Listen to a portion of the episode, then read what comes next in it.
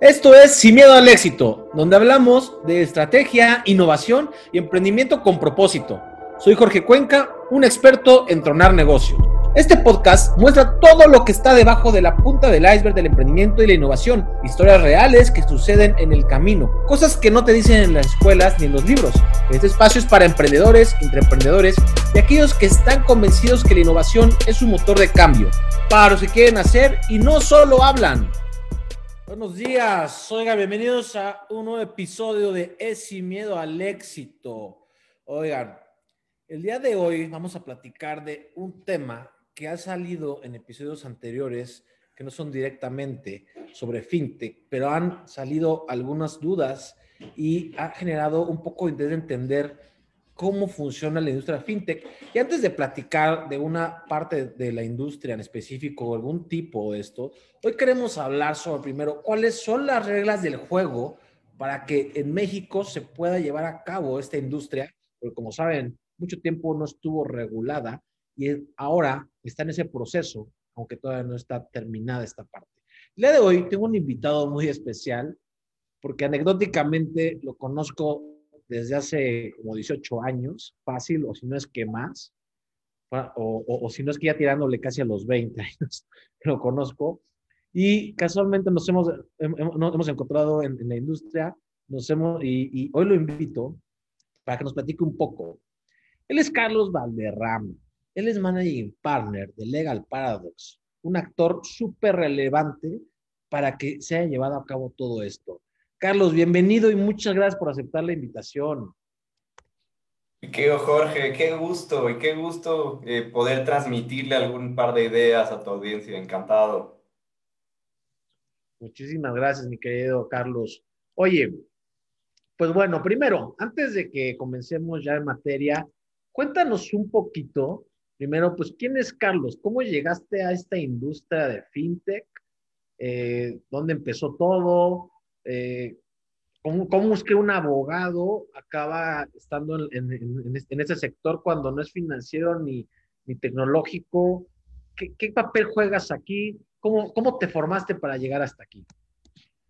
Fíjate, la pregunta que haces es, es, es compleja, ¿no? Primero, es, es, bien cierto, estudié derecho, pero desde que estudié en la carrera, yo tomaba mis clases en una computadora. Era yo creo que el único güey de toda la facultad de Derecho, la tomé en la UP, que, que tomaba sus clases en computadora.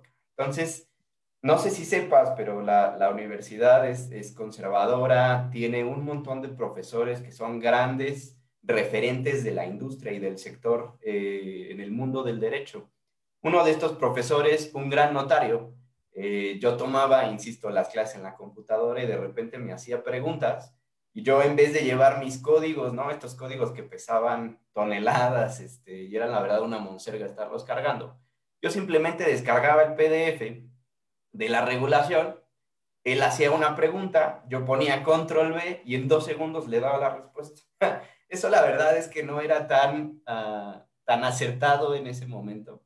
La, no, no se le tenía este, este, no, no, sé si decir respeto, pero es más, eh, había como una versión a la tecnología per se, ¿no? Y que yo de repente tuviera una respuesta tan eficiente, la verdad es que no gustaba. Y eso me llevó a tener el primer, eh, la primera materia volada en toda mi vida, en toda mi, mi vida académica. Y lo que sucedió fue muy curioso, porque eh, como la mayoría de los exámenes en la carrera de Derecho de la UP, eran exámenes en eh, frentes sinodales eh, y eran exámenes que duraban todo el día, ¿no? Este examen en particular me acuerdo perfecto que fue un sábado.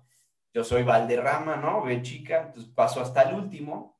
Eh, eran por ahí de las 10 de la noche cuando me tocó. El maestro empezó a examinar a eso de las 9 de la mañana. Este, se va a regresa, ¿no? A mí me toca a las 10 me avisan mis amigos que ya voy a pasar, llego por ahí de las 9.45, ¿no? Casi safe. La verdad es que tampoco me gustaba perder ahí tanto tiempo en lo que eh, los demás pasaban y ver qué les preguntaban. Pues, la verdad es que esas cosas no eran muy de mi gusto. Paso al examen, contesto ciertas cosas, ¿no? Llega el siguiente lunes, lunes 7 de la mañana, primera hora de la clase. Lo primero que llega a decir el profesor fue, Valderrama, ¿cómo te fue en el examen? Mi respuesta fue, la verdad es que no lo sé. A mí me parece que pues, contesté lo suficiente como para pasar, pero pues no sé qué calificación me vayan a poner.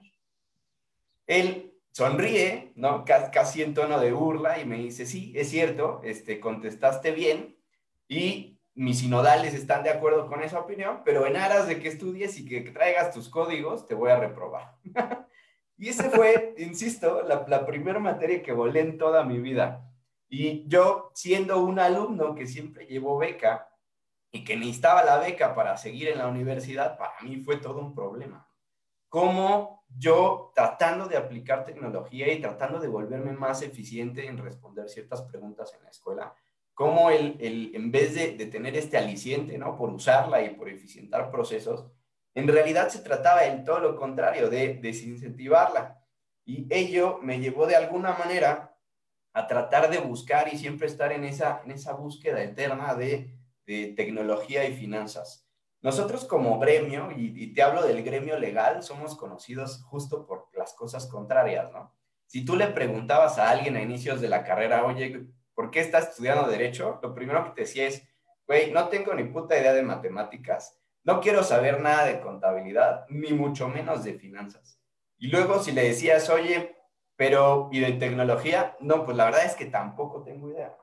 Entonces, en este, en este mundo en donde al parecer en, la carrera y en el mundo legal es, estas cosas no se veían, a mí me costó mucho trabajo los primeros años de la vida ya profesional, una vez que me graduó de la, de la UP, eh, empecé yo a trabajar desde los primeros semestres, pero digamos, siempre fui creciendo. A los seis meses de terminar la carrera, estoy en un despacho en donde me empiezan a hacer, eh, me, me, ponen en el camino para ser socio, me empieza a ir muy bien, empiezo a ver temas desde eh, cómo extraer energía, desde eh, cactus, por ejemplo, hasta temas de toda la, producción que va en, en programas como Top Chef México.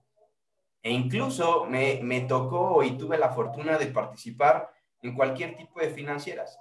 A mí me tocó ser parte eh, como secretario del Consejo de Administración de una empresa financiera emisora que cotiza este, en México y en algunos otros países. Y desde ahí me tocó de alguna manera tratar de entender cuáles eran las entrañas del mundo financiero y adentrarme un poco más. No solo en la parte de, valores y todo el manejo de mercado, sino también en las decisiones estratégicas y toma de crecimiento. Me tocó justo que en ese momento gran parte de lo que se hacía era en, en, en aras de eh, dejar de estar eh, concentrado en, un, en una sola unidad productiva y empezar a, a, digamos, dejar de poner todos tus huevos en una sola canasta y tener una especie de mayores eh, áreas de, generación de ingresos. Entonces, toda esa parte, y, además me tocó estar en el consejo con financieros puros y duros. Entonces, el, el, nivel de aprendizaje que me tocó fue, la verdad, excepcional. Eh, tiempo después, por ejemplo, parte de las cosas que hicimos fue fungir como asesores externos de Banorte para tema de créditos hipotecarios. Incluso en su momento nos tocó conocer, por ejemplo, Casas Geo, ¿no? En, en, una de las operaciones más grandes que traían en ese momento.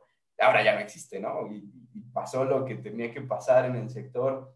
Este, y de ahí, por ejemplo, me tocó ver hasta temas de fibra 1, en donde cuando entrabas a la mesa y te ponías a ver los números y las cifras enormes vaya, yo nunca había visto tantos ceros antes de entrar a una reunión como esas. Este, y aparte, cómo estos personajes tenían una, una facilidad para los números impresionantes que te hablaban de todo de memoria. Entonces, me, me, pareció muy relevante que tenía que buscar cierta especialización o capacitación en el sector.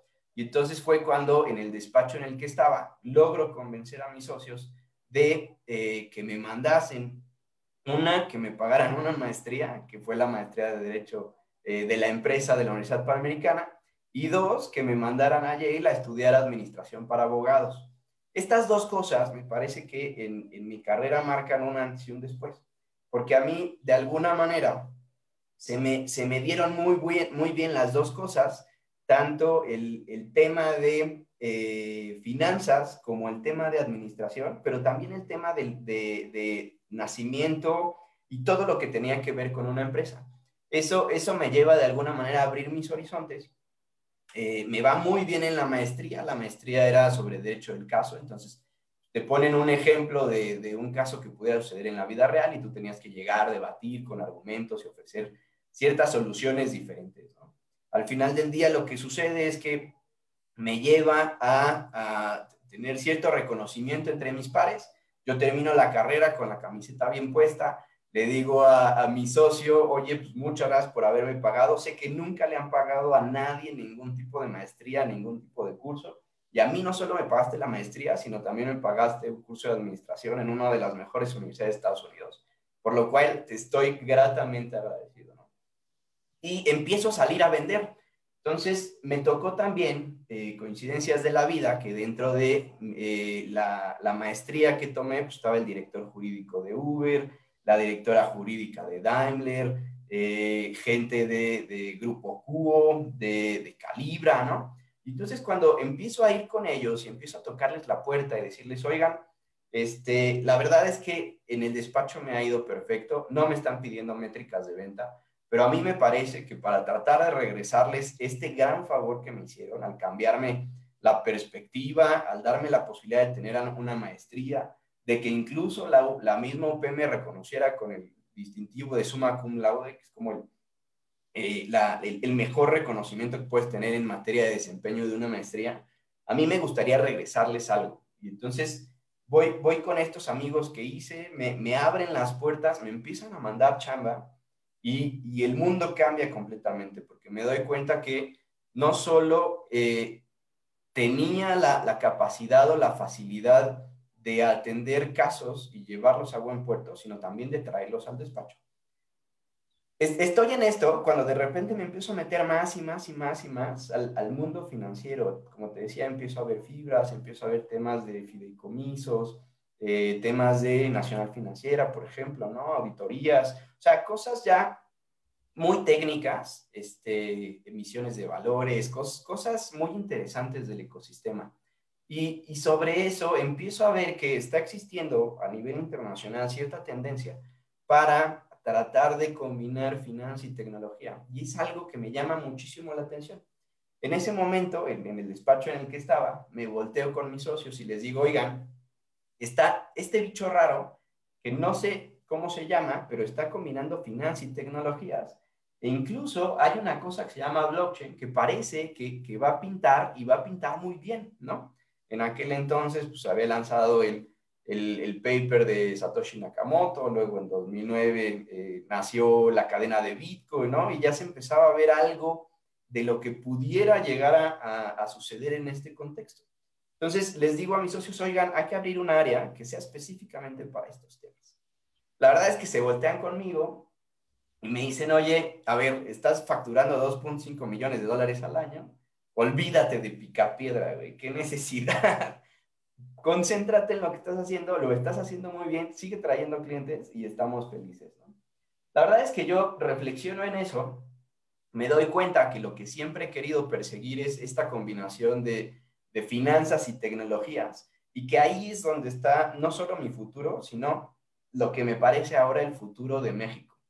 Eh, y sobre eso empiezo a hacer carrera ahí.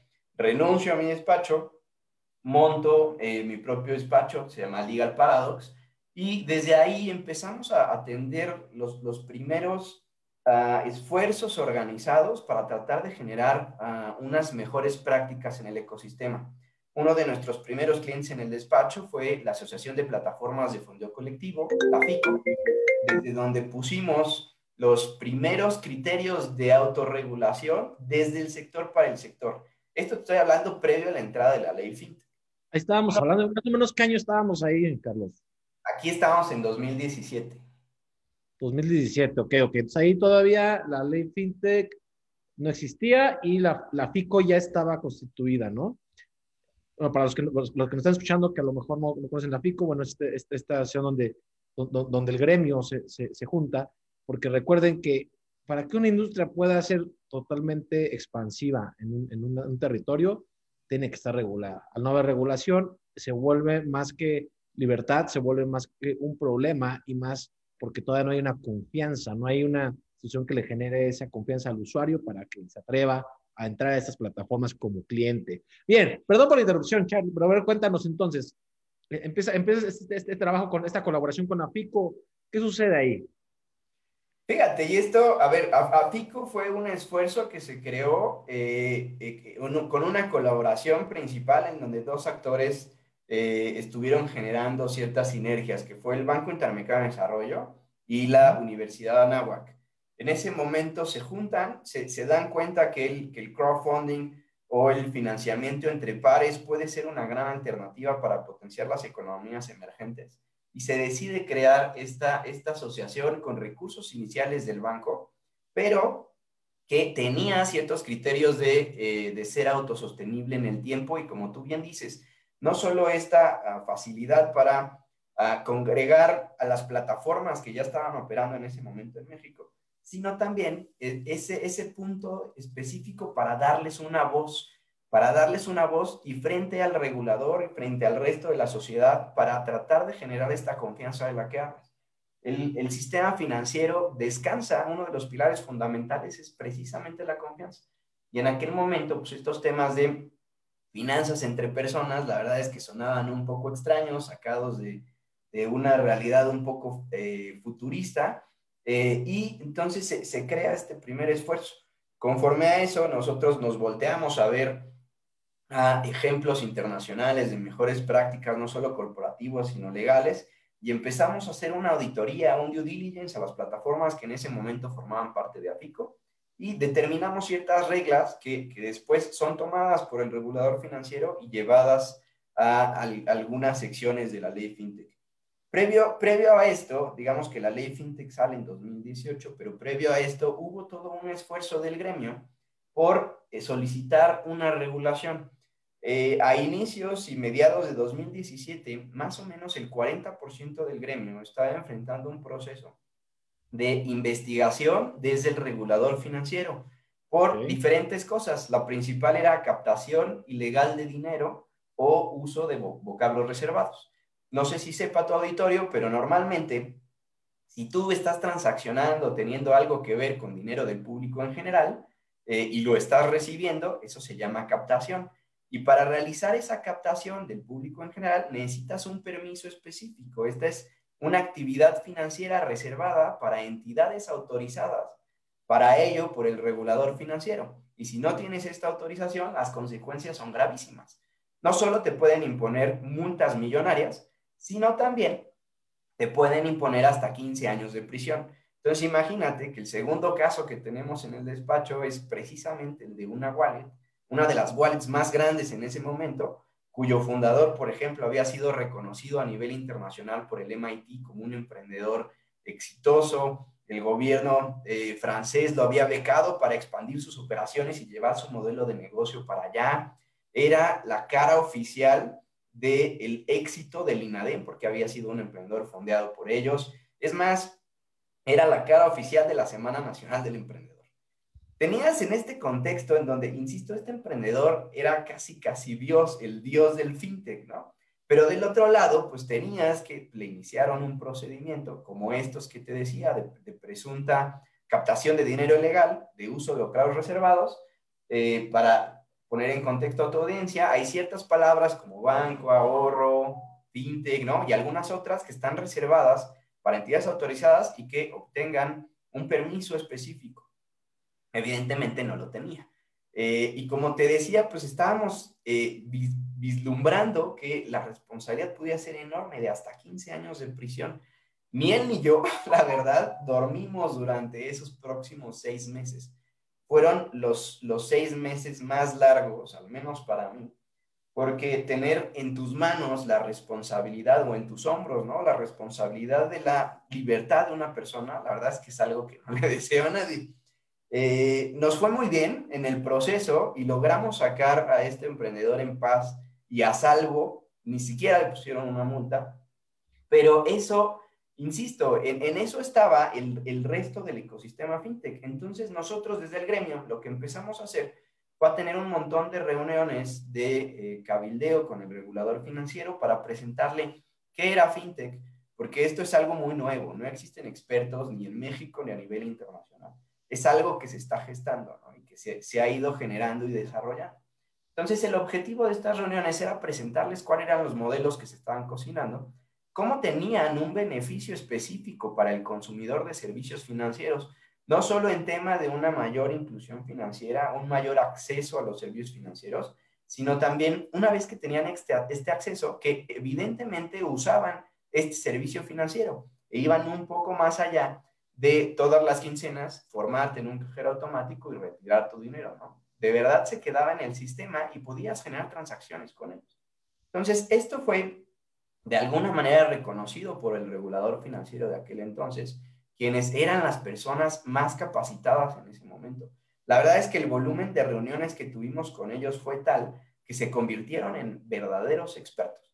Y con base en eso, para que te des una idea, en 2018 se lanza la ley FinTech, pero esta ley se empieza a trabajar desde cuatro años antes de eso, en, donde se empieza a escribir, se hacen consultas internacionales, eh, eh, parte de programas financieros de, de, por ejemplo, embajadas como la británica, tienden a realizar una capacitación muy específica, no solo al gremio, sino también al regulador financiero. Se empiezan a tomar modelos que estaban en aquel momento en boga y que estaban siendo explotados por primera vez en el mundo y se traen ciertas cosas que a nivel internacional estaban funcionando y se genera esta primera regulación, que fue la primera ley fintech del mundo. De ahí la importancia de México en el mapa global, en donde el resto de los países, la verdad que lo que hizo fue tomar su regulación normal o tradicional y enfocarse para ver qué de esa regulación podían cambiar para generar cierta innovación.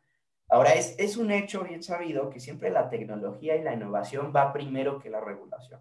Siempre la regulación va después, ¿no? Eso, eso es así, así, así es la realidad. Entonces, lo que se pensó cuando estaba, se estaba generando la ley FinTech fue, ¿cómo podemos generar o tratar de establecer un grado mayor de innovación, pero de la misma manera mantener menores riesgos sistémicos y menores riesgos en general para tratar de generar una, un malabar específico eh, y, insisto, ¿no? Permitir esta, esta ecuación o equilibrio entre generar innovación y del otro lado disminuir riesgos. Eh, y entonces ahí es, es que nos, nos, lleva de alguna manera el, el, el, camino que elegimos a, este, ahora a lo largo del tiempo, pues ya haber asesorado a más de 200 empresas del sector que representan algo así como el treinta y tantos por ciento del ecosistema. Y, e insisto, ¿no? Y, nos toca tener esta, esta interacción todos los días con mentes brillantes, con emprendedores excelsos, que tienen varios, varios temas. Yo te diría que el primero es, tienen un ingenio increíble, tienen una gran creatividad y se han topado con pared porque tenemos, no lo digo yo, ¿no? Lo dice nuestro órgano de competencia económica, un sistema financiero altamente concentrado y con costos altos. Entonces, cuando ellos se enfrentan a estos, ¿no? Como, como usuarios del mismo sistema financiero, se les ocurre cualquier cantidad de ideas para tratar de generar cambios y eficiencias y detonar lo que se conoce como fintech a nivel internacional, que no es otra cosa más que esta combinación de finanzas y tecnologías. Y si nos ponemos un poco más exquisitos, no es solo eso, sino también el generar nuevos modelos de negocio océanos azules, en lugares en donde antes no estaban, mediante no solo la digitalización tradicional del sistema financiero, sino también la puesta en marcha a través de nuevos modelos tecnológicos de nuevos productos y servicios. Y esto viene a cambiar completamente el panorama, sobre todo porque son pequeñas startups que están haciendo innovación disruptiva. Y por esto, ¿qué quiero decir? Innovación disruptiva trata de cuando ah, existen pequeñas startups que tienen poco capital. Mis primeros clientes o los primeros clientes de aquel entonces, la verdad es que eran dos personas, dos emprendedores que tenían de frente una computadora.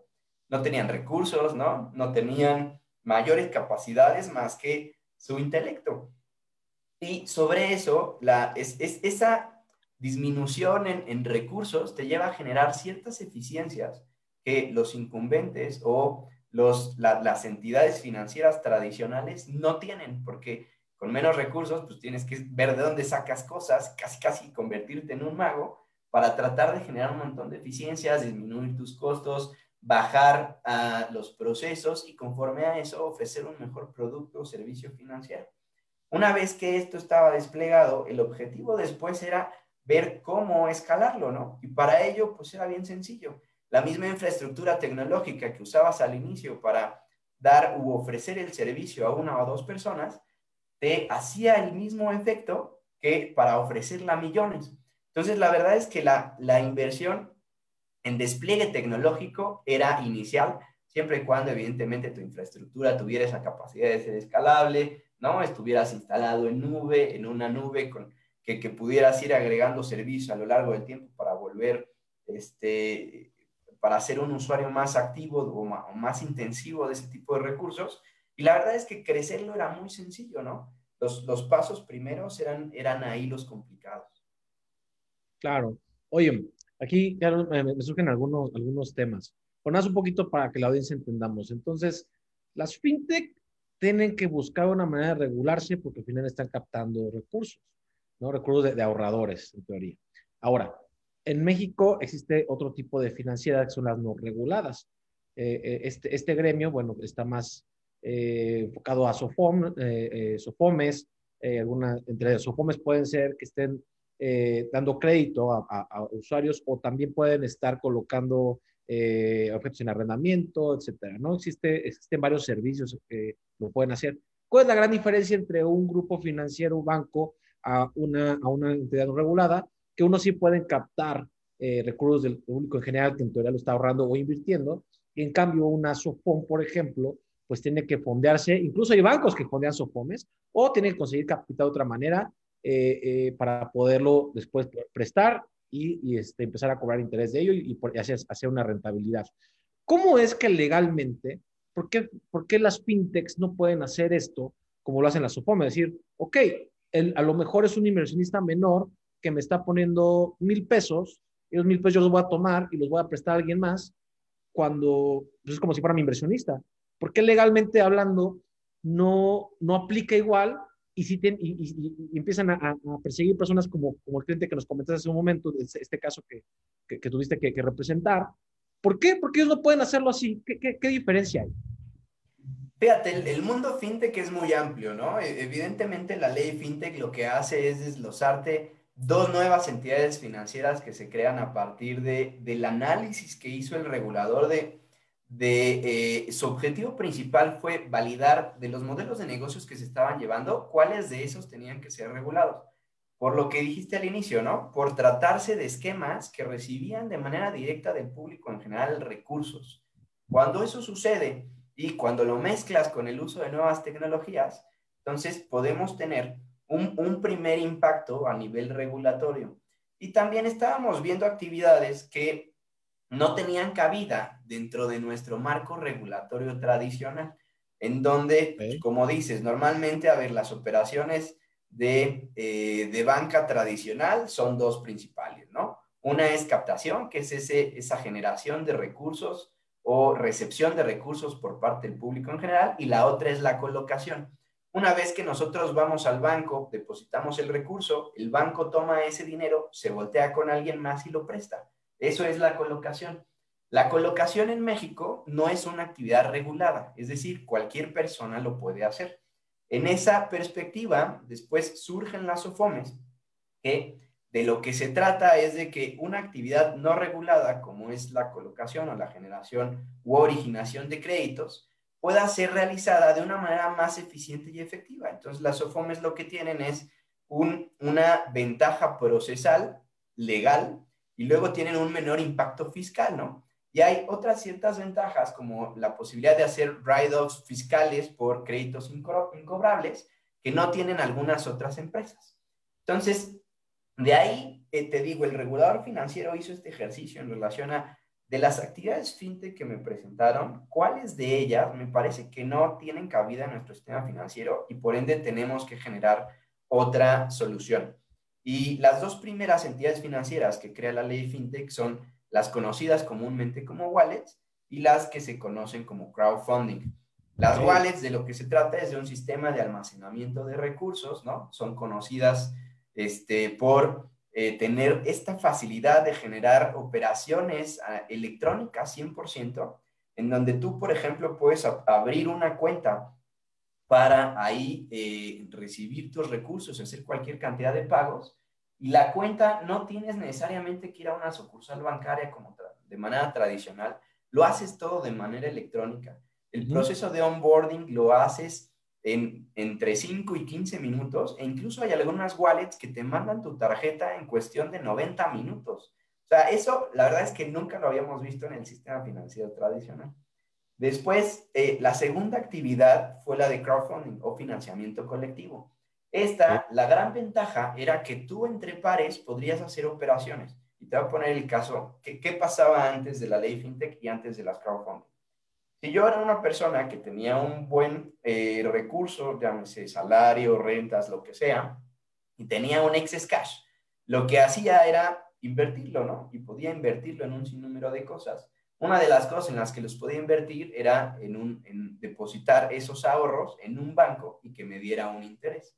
Normalmente los intereses que me daban, dependiendo del año, eh, eh, variaban entre 4 y 6%, ¿no? Y luego resulta que teníamos tasas este, de, eh, en donde en realidad perdíamos dinero, ¿no? Por, por efectos de la inflación. Entonces, no, no era conveniente para una persona que tenía este excess cash meterlo al banco, porque simplemente no era negocio. Terminabas perdiendo dinero.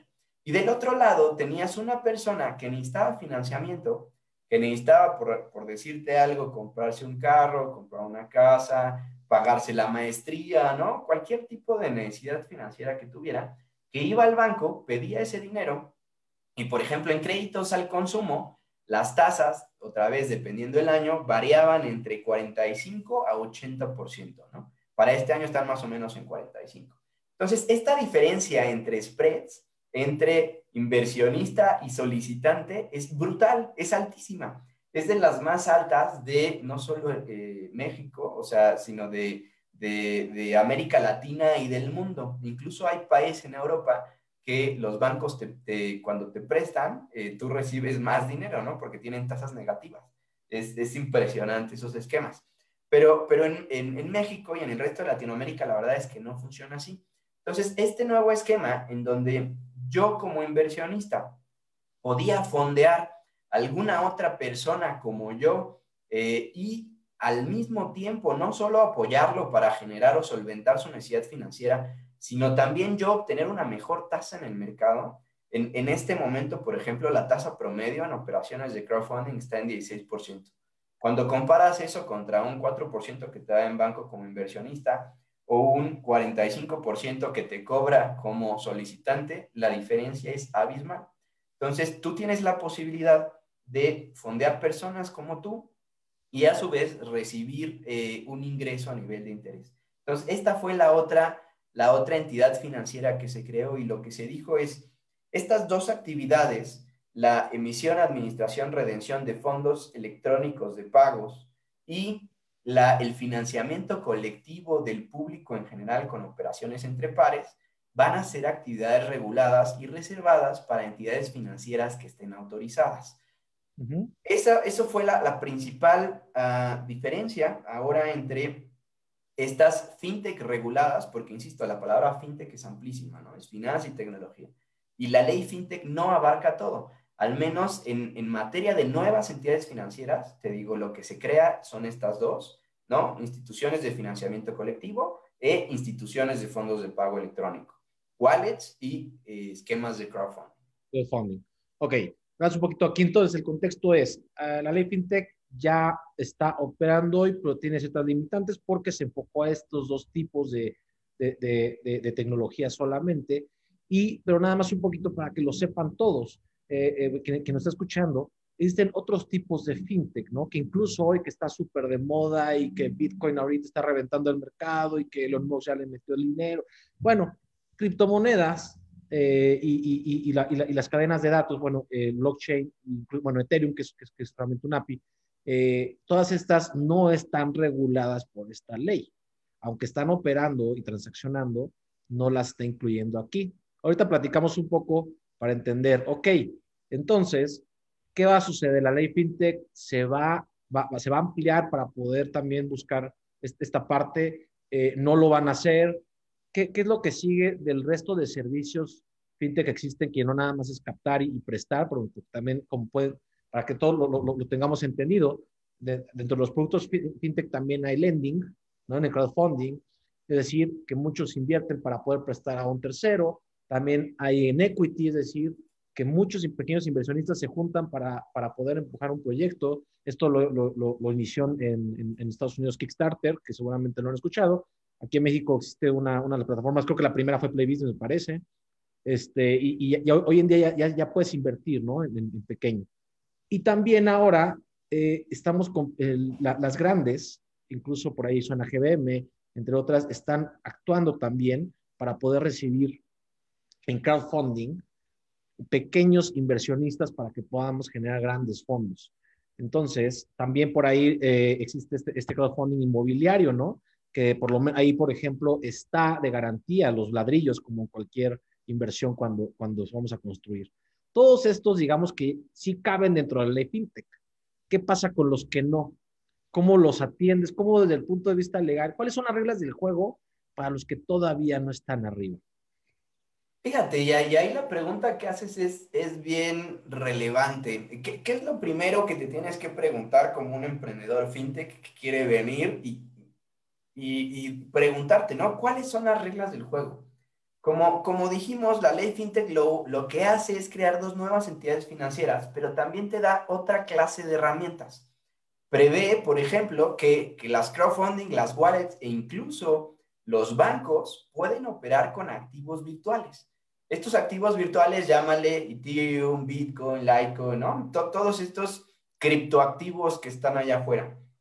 Y en, en, ese mismo año, en 2018, se hace una reforma también a la Ley General en materia de antilavado y financiamiento al terrorismo, en donde se establece la posibilidad de eh, comerciar con activos virtuales, es decir, compra y venta de, este tipo de activos basados con tecnología blockchain.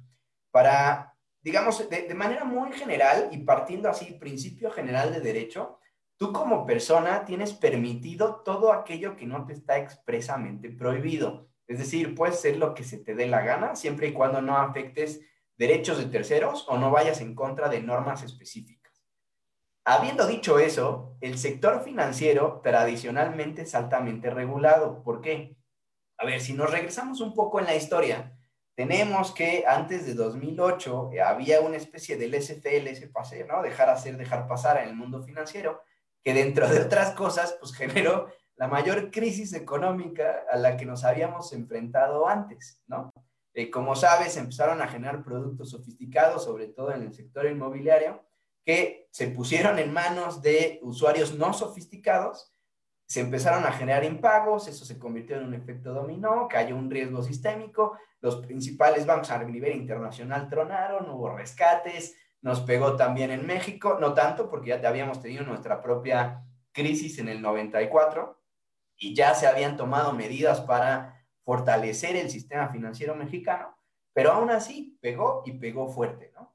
Y cuando llega esto, normalmente se crea un efecto péndulo, es decir, nos vamos del dejar hacer, dejar pasar, a controlar todo lo que había en ese momento y todo lo que se estaba uh, haciendo. En ese, en ese contexto es que se empieza a crear un montón de regulación, no solo para productos de captación, sino también para asesores en inversión, para temas de eh, colocación de acciones, para, eh, por ejemplo, temas de seguros, ¿no? Cualquier cantidad de productos, servicios financieros tienen una regulación muy compleja y, enorme, ¿no? No solo en México, sino a nivel internacional, derivado de este, de este suceso que marcó, insisto, un antes y un después.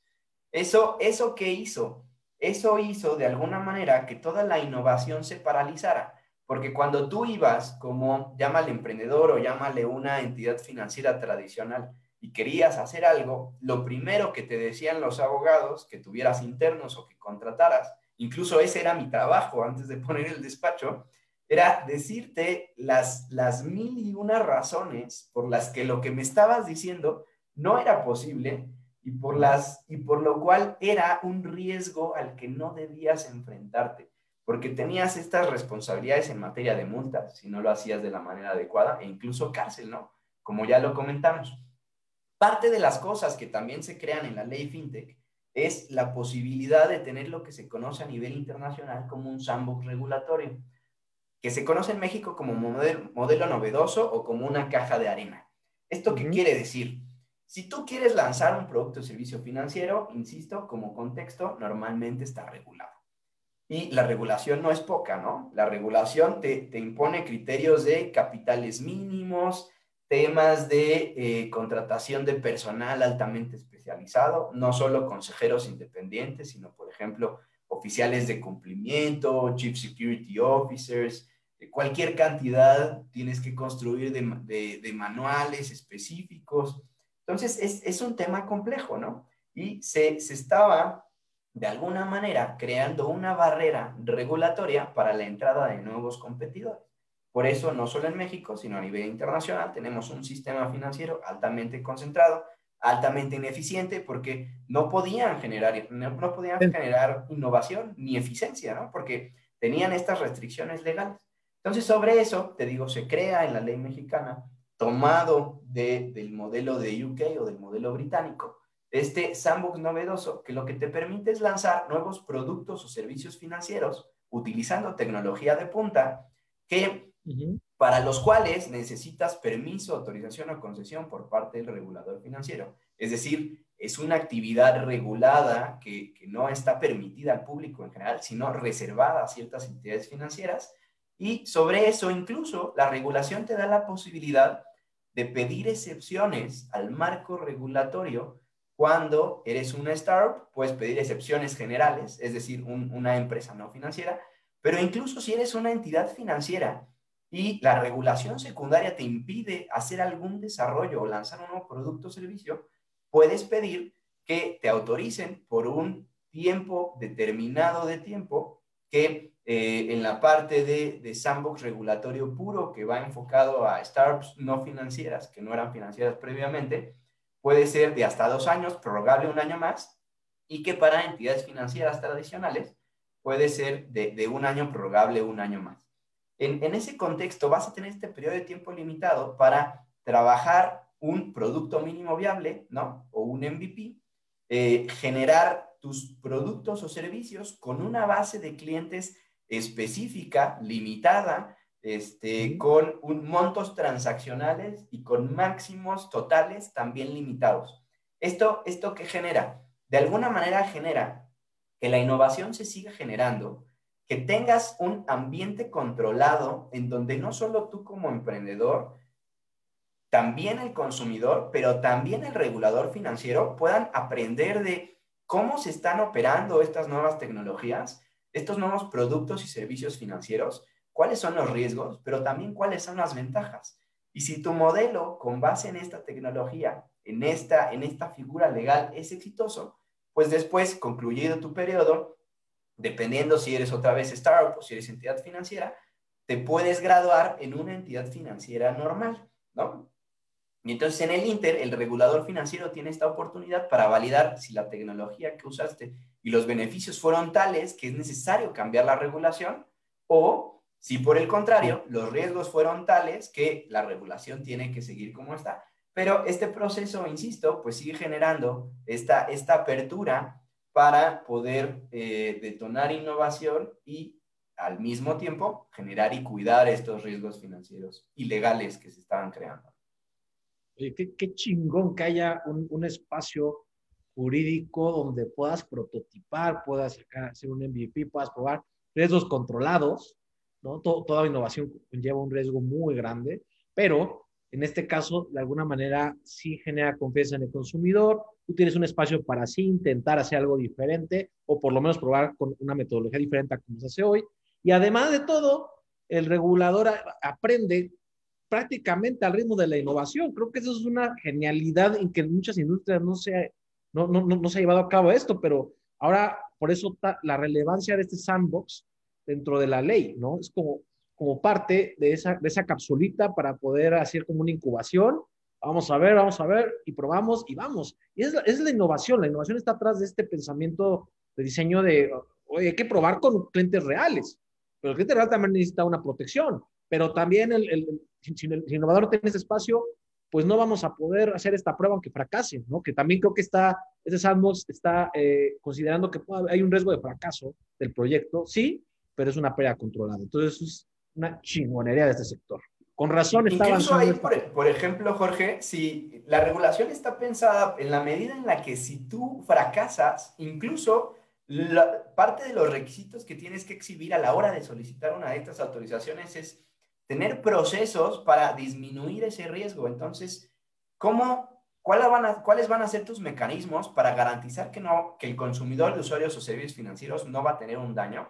E incluso, ¿cómo vas a poder resarcir los recursos que tenía? ¿no? Es, es parte de los requisitos que te piden. Y como bien dices, eh, digamos, de manera tradicional, si tú querías lanzar un producto o servicio financiero altamente regulados, necesitabas hacer una inversión estúpidamente enorme. Este, estamos hablando de millones de pesos. Otra vez, contratar a un montón de personas para, para llevar a cabo este, no era emprendimiento, ¿no? Era, era montar este, una empresa, una entidad financiera hecha y derecha. No había esta posibilidad de, de haber producto mínimo viable, implementar esquemas como Agile, Scrum, ¿no? O sea, estos temas que ya estaban en boga desde la perspectiva de desarrollo tecnológico y después se fueron a, a, aceptando o adecuando al entorno o sistema financiero, no había manera de llevar a cabo un experimento de esas características porque la mayoría de las actividades, como decíamos, pues eran altamente reguladas. Usando incluso el modelo novedoso, tienes la posibilidad de decir, oye, yo no tengo los miles de millones de pesos que se necesitan para constituir un banco. Entonces, le voy a pedir al regulador financiero que como parte de las excepciones, me baje el capital mínimo que debo de mantener. Entonces, insisto, o sea, este, este, se convierte en un verdadero escenario, en un verdadero foco que va a empezar a generar innovación a nivel internacional, no solo en México. Y si tú ves eh, la tendencia internacional, también puedes observar que más del 40% de los modelos que fueron autorizados bajo un sandbox regulatorio o, o modelo novedoso recibieron inversión muy importante de más de 4 millones de dólares de fondos de inversión porque los fondos están buscando como locos, ¿no? Eh, eh, digamos, eh, personas que estén generando nuevos modelos financieros. México se posicionó como, como un gran referente. No sé si tu audiencia sepa, pero en este momento somos el ecosistema por número de empresas más grande, no solo de Latinoamérica, sino de todos los países de habla hispana. Estamos por arriba de España, por arriba de Brasil, de Colombia, de Chile, tenemos algo así. como se, van a ir entre, entre Brasil y México, ¿no? Como que van, toman la delantera y luego el otro y... Exacto, ahí vamos año y año, ahí, vamos este, creciendo uno y uno, pero te digo, en este momento vamos, vamos, este, vamos de frente. Y normalmente tú dices, oye, pues México sí tiene un montón de problemas de corrupción, ¿no? Este, salimos, por ejemplo, en ciudades y no podemos respirar porque hay un montón de, de, este, de smog, pero también se están haciendo cosas muy bien y el sector fintech es uno de esos ejemplos. Para que te des una idea, en 2019, todo el sector de startups en México levantó algo así como 175 millones de dólares. En 2000, eh, perdón, eso fue 2018. En 2019 viene una empresa que se llama Clip y solo esa levanta 100 millones de dólares de la mano de SoftBank, que es uno de los inversionistas más activos del ecosistema. Y el año pasado, en 2020, en plena pandemia, tuvimos a nuestro primer unicornio, que es una startup o una, una empresa este, que, que se formó a partir de un emprendimiento que tiene una evaluación de más de mil millones de dólares. Y eso están, está, está creciendo el ecosistema de manera exponencial. Incluso nosotros tenemos clientes que a lo largo de la pandemia crecieron más o menos lo que tenían proyectado a lo largo de cinco años, en tan solo los meses que llevamos de la pandemia.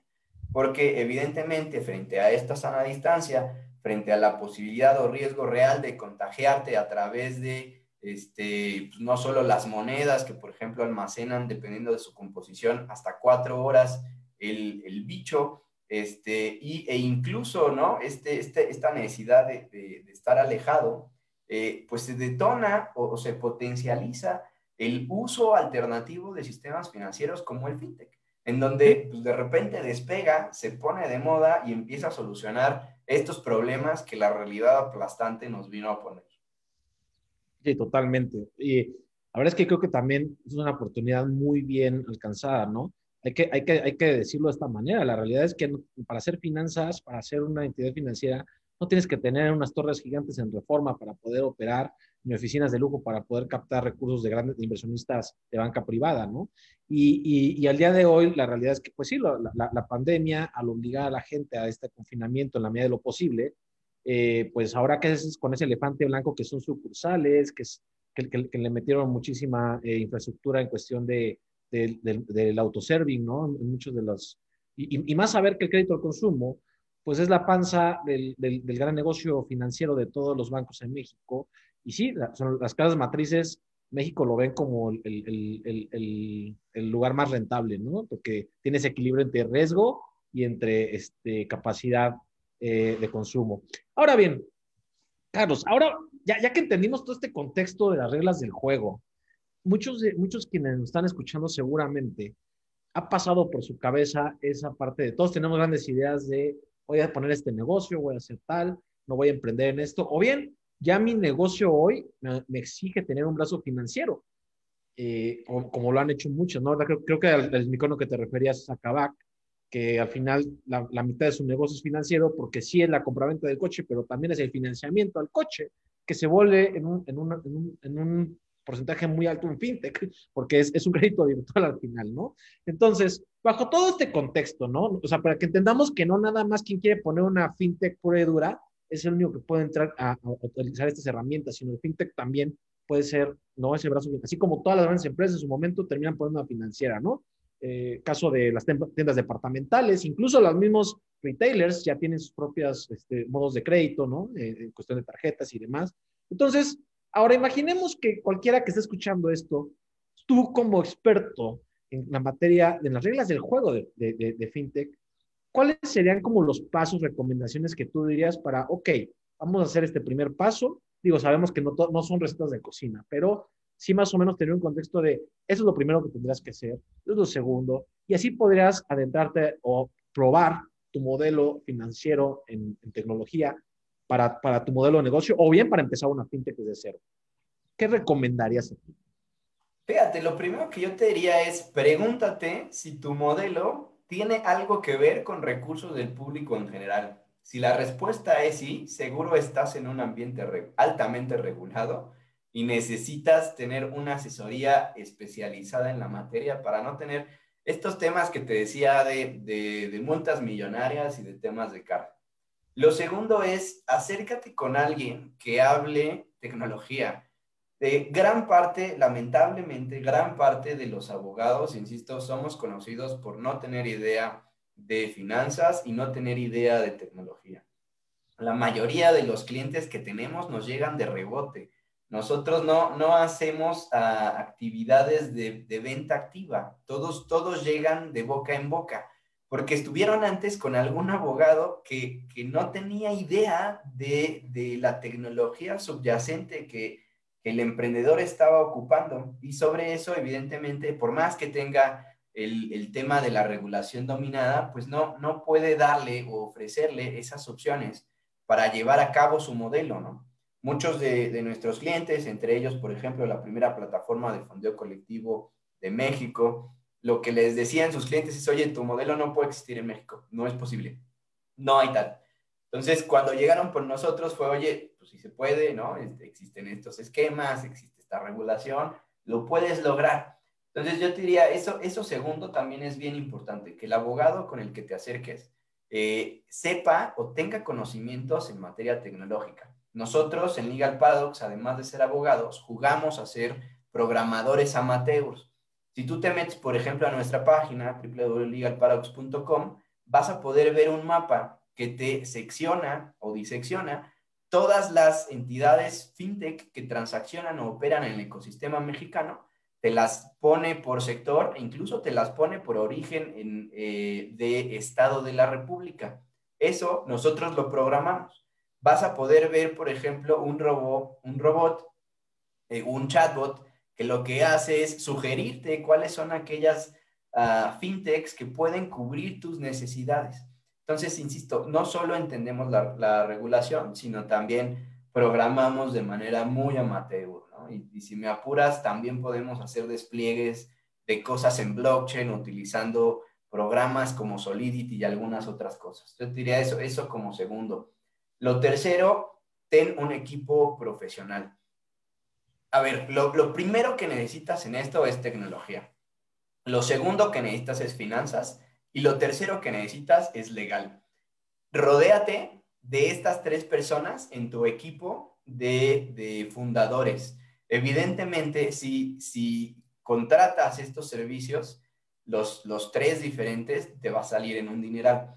Si lo que quieres es realizar un emprendimiento con el menor costo posible, trata de que los fundadores sean de estos tres perfiles principales y con eso puedes generar un proyecto piloto y ya después, cuando la cosa quieras crecerla, pues ya asesórate con algún experto.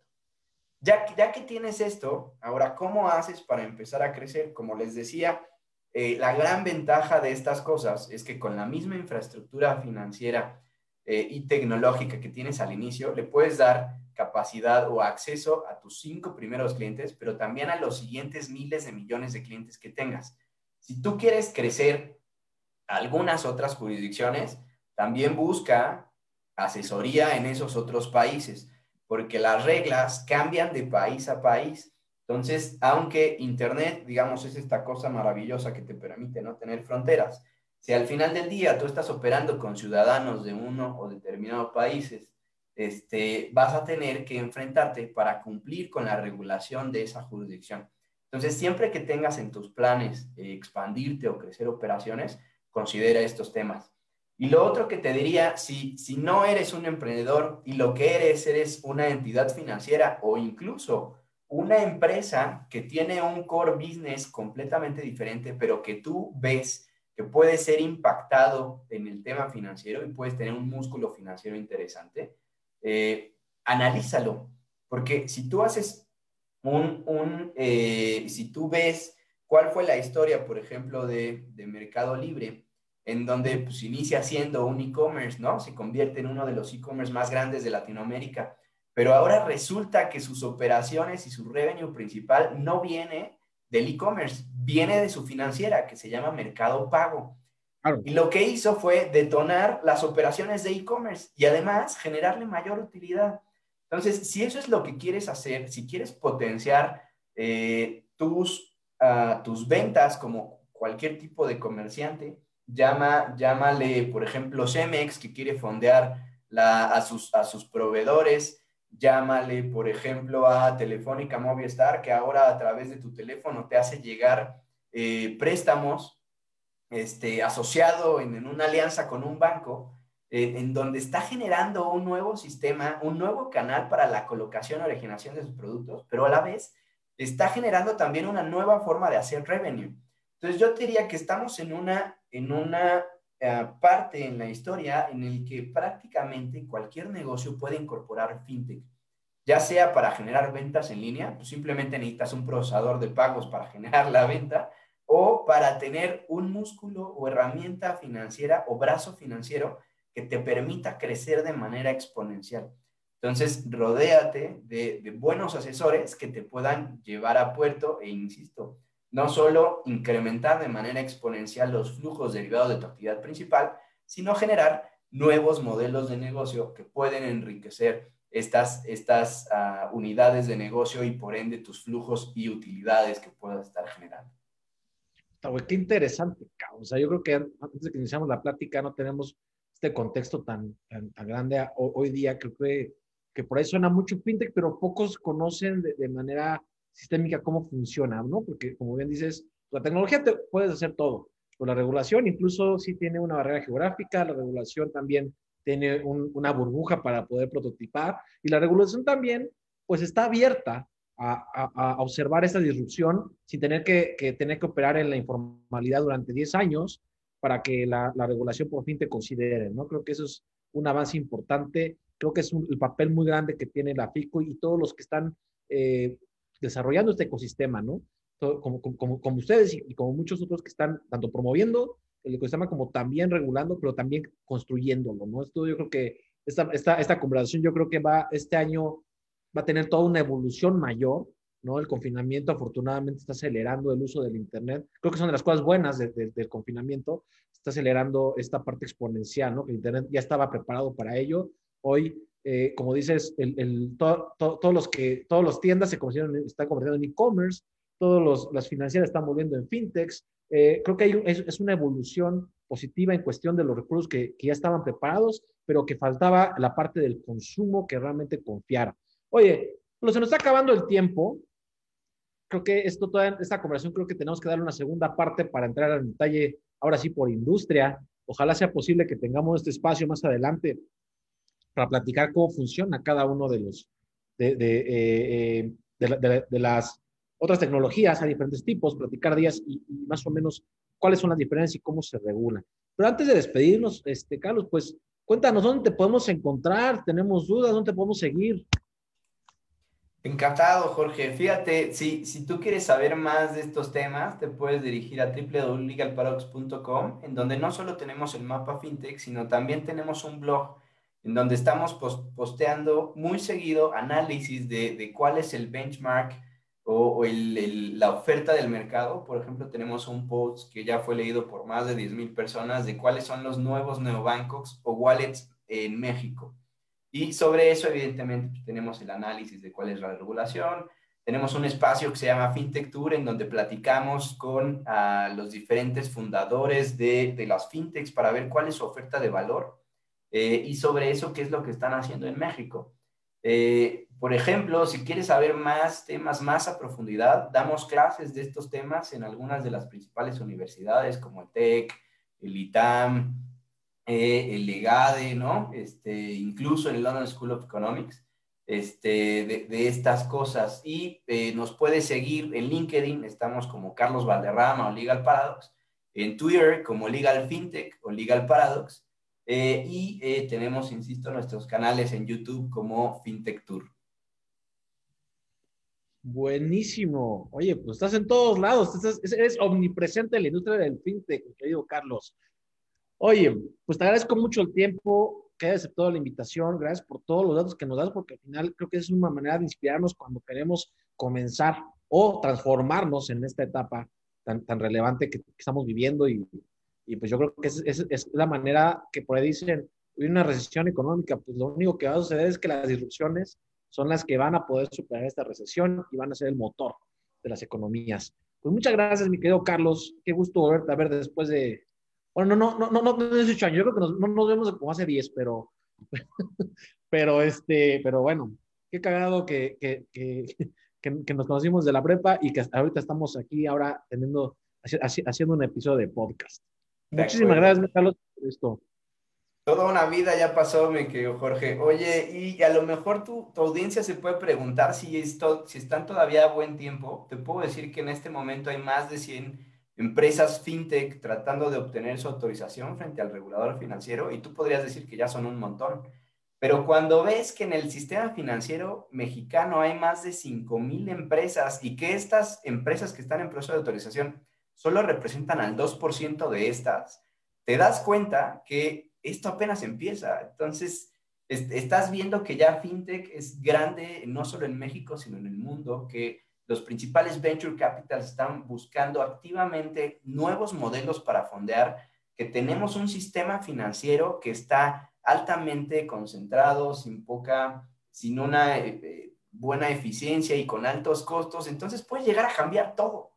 Entonces, para, para tu audiencia que está pensando en, si será fintech una buena idea, es fintech es it's the new black, ¿no? Es, está justo de moda en este momento. Entonces, tienes dos opciones tienes una crisis en este momento que está pegando a nivel internacional y que está pegando en México, puedes sentarte y llorar o puedes hacer algo. Y si haces algo, puedes hacer algo en FinTech y darte cuenta que FinTech en este momento es una de las pocas industrias que sigue creciendo, que sigue contratando gente y que sigue recibiendo inversión de venture capitals en tiempos de pandemia. Entonces, tú decides qué quieres hacer. Gracias por la invitación, Jorge. Hombre, muchas gracias a ti por aceptarla. Y bueno, pues no me queda más que agradecer a, Carlos por, por, habernos acompañado. También quiero agradecer por ahí a Chari Lorenzo, que está en la edición, a Osorio, que está en producción. Y les quiero recordar que nos pueden seguir en Play Academy MX. Estamos en Facebook, Instagram y LinkedIn. Y yo soy Jorge Cuenca. Me puedes encontrar como Cuenca Emprende en Instagram y en TikTok. Y recuerda que esto es Sin Miedo al Éxito. Este podcast se creó en Play Academy, la escuela de innovación con propósito. Esto no es solo inspiración, tenemos para ti más herramientas y contenido. Nos vemos en Facebook, Instagram, LinkedIn, YouTube, donde nos puedes encontrar como Play Academy MX. Dinos de qué más quieres saber, escúchanos, síguenos, compártenos y no tengas miedo a cagarla, porque es la mejor escuela. No dejes de romperla, que esto es sin miedo al éxito.